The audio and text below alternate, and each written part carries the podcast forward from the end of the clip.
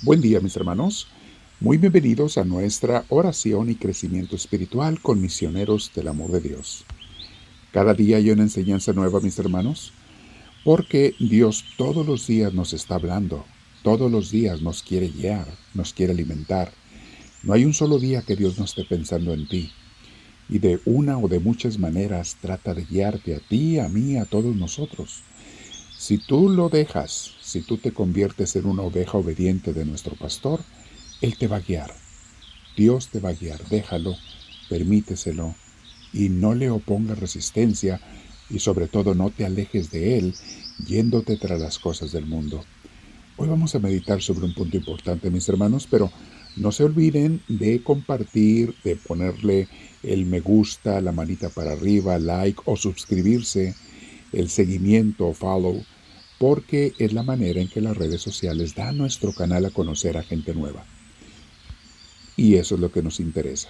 No nos pagan ni un centavo, mis hermanos, por poner los comerciales. Nadie está ganando ni un centavo por esto que hacemos. Los canales ganan dinero, los, perdón, las redes sociales con los comerciales que ponen. Eso es para ellos. Nosotros simplemente tratamos de expander la palabra de Dios. Y necesitamos que todos lo hagamos juntos como misioneros, que demos esa formación espiritual. Misioneros del amor de Dios nos dedicamos a la formación espiritual de católicos, pero no solamente católicos.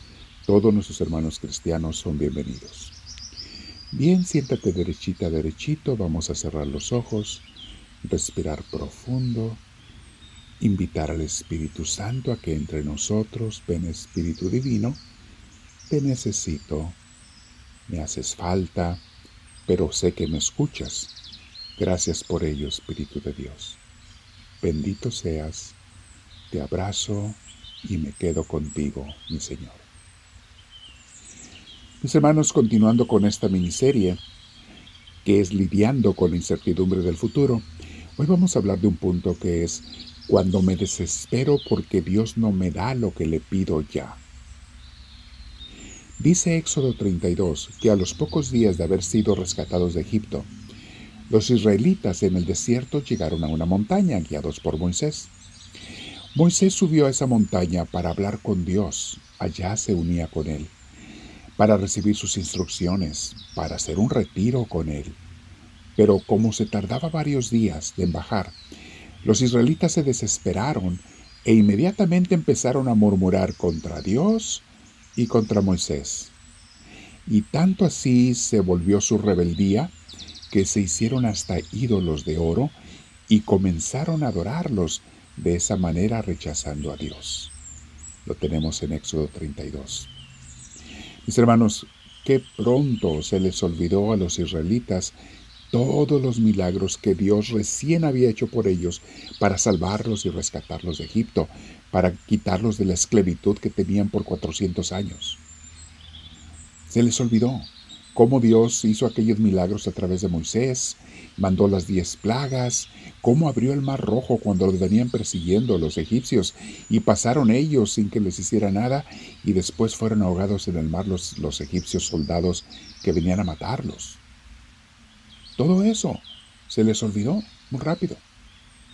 ¿Saben mis hermanos? Nosotros a veces estamos como ellos, como esos israelitas, desesperados porque Dios no me responde ya. Entonces a veces comenzamos a exigirle, a enojarnos, a renegar o desconfiar de Dios. Déjate digo una cosa, tu espera con fe siempre será recompensada. Si esperas con fe, al tiempo de Dios. Aunque parecía que Dios estaba tardando con los israelitas, en realidad los estaba preparando para el futuro. Pero ellos no entendieron, les falló la fe. Cuando tú, cuando yo, mis hermanos, cuando comiences a desesperarte porque Dios no te alivia o te arregla ese problema rápido, cuando comiences a, a querer renegar contra Dios o desconfiar de Él, haz lo contrario a lo que hicieron los israelitas, que por su pecado, por su rebeldía y desconfianza de Dios que los había salvado, fueron castigados permaneciendo 40 años en el desierto. De hecho, la gran mayoría de ellos que estaban allí no entraron a la tierra prometida, fueron sus hijos. la otra generación que seguía, los que entraron a la tierra prometida. Entonces, ¿qué es lo que tengo que hacer yo cuando me comienza a desesperar?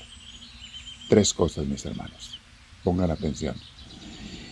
Primero, busca las pruebas de la presencia de, Dios a tu alrededor en tu vida presente. Observa las cosas en las que te está bendiciendo directamente y a través de tus seres queridos. Tienes trabajo, tienes salud, tienes gente que te quiere, tienes eh, casa, tienes la protección de Dios de muchas maneras. Obsérvalo, no dejes de ver lo que Dios está haciendo por ti. No lo ignores. Ese es el punto número uno cuando comiences a desesperarte. Punto número dos. Recuerda las muchas veces pasadas en que Dios te ha salvado de tus apuros y te ha demostrado que Él estaba allí y no te deja. Recuérdalo, medítalo. Y tercero, ponte a meditar con Dios. ¿Qué será lo que Dios me está queriendo enseñar ahora? ¿Para qué me está formando? ¿O qué es lo que Él quiere que yo suelte y no quiero soltar? ¿Qué es lo que Dios quiere que yo deje y me estoy rehusando a dejar para Él bendecirme y darme eso que necesito? Tres cosas, mis hermanos. Es una debilidad humana el querer desesperarnos de Dios, el querer que nos responda ya inmediatamente cuando tenemos apuros. Pero eso no es tener fe, no es tener confianza en Dios, no es tener una buena relación. Y todos, todos podemos caer ahí, mis hermanos, en cosas pequeñas o en cosas grandes a veces más, a veces menos, pero pon atención para que no nos polgan, nunca vayamos a ser rebeldes contra Dios. Haz esas tres cosas. Busca las pruebas de la presencia de Dios en tu vida presente. Observa dónde te está bendiciendo, qué te está dando tantos regalos. Segundo, recuerda las muchas veces pasadas en que Dios te ha salvado. No de una, de varias. Y mientras más años pasen, más te darás cuenta de la presencia y protección de tu Señor, de nuestro queridísimo Señor y Pastor Celestial. Y tercero, mis hermanos, ponte a meditar tantito y aquí hay que pedir la humildad, hay que pedir la luz. ¿Qué será lo que Dios quiere que yo suelte, que yo deje?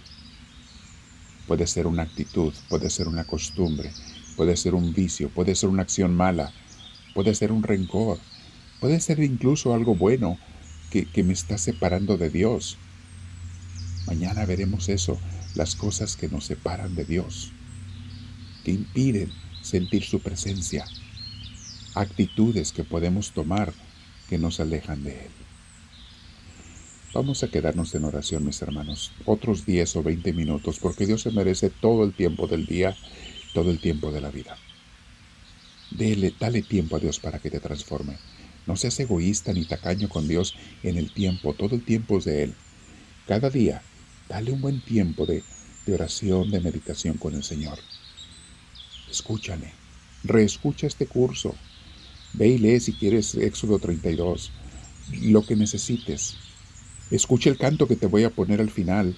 Vete en, el angulito que está los androides, teléfonos androides, angulito abajo del video a la derecha, un angulito muy chiquito, presiónale, ahí está el enlace para la música. O en los iPhones son tres puntitos. Escúchalo, ora con Dios, permítele que te transforme y dile, háblame Señor, que tu siervo te escucha.